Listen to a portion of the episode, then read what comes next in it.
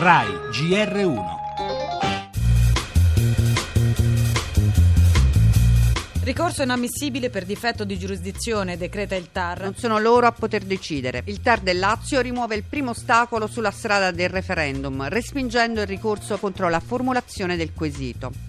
Una decisione giusta, ma soprattutto apre la strada a tenere una consultazione referendaria nella perfetta serenità e sarà un giudizio molto più sul merito a questo punto. Il TAR dice io non sono competente, ma in realtà la sostanza del fatto che si è prodotto una manipolazione sul quesito è assolutamente chiara dalla sentenza stessa del TAR.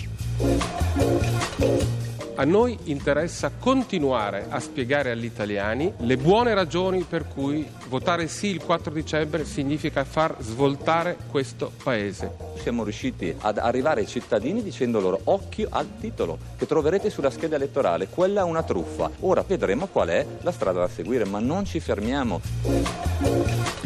Resta dunque valido il quesito che gli italiani troveranno sulla scheda il 4 dicembre, giorno del referendum sulla riforma, ma sulla decisione del TAR del Lazio è subito girandola di interpretazioni.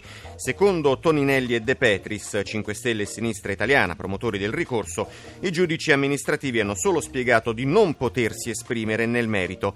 Tanto meglio saranno gli elettori a farlo, replicano dalla maggioranza. Abbiamo sentito Fiano e Nencini che al contrario considerano il parere dei giudici il via libera definitivo a un dibattito dibattito fin qui già rovente. Anche se sulla consultazione, bocciato anche il ricorso del Codacons, resta in piedi quello del costituzionalista Unida, prossima udienza al Tribunale di Milano a fine mese e così per i due schieramenti la partita resta aperta.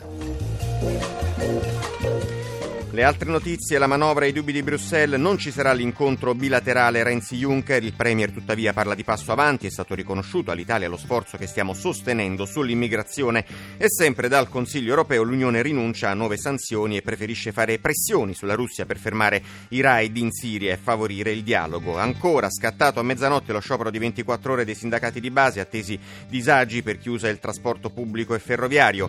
Esteri in primo piano l'Iraq, attacco dell'ISIS ad un complesso della polizia di Kirkuk ci sarebbero diverse vittime. Per la cronaca ancora il caso della donna morta di parto a Catania, 12 medici indagati, ma il direttore sanitario dell'ospedale dice l'obiezione di coscienza non c'entra.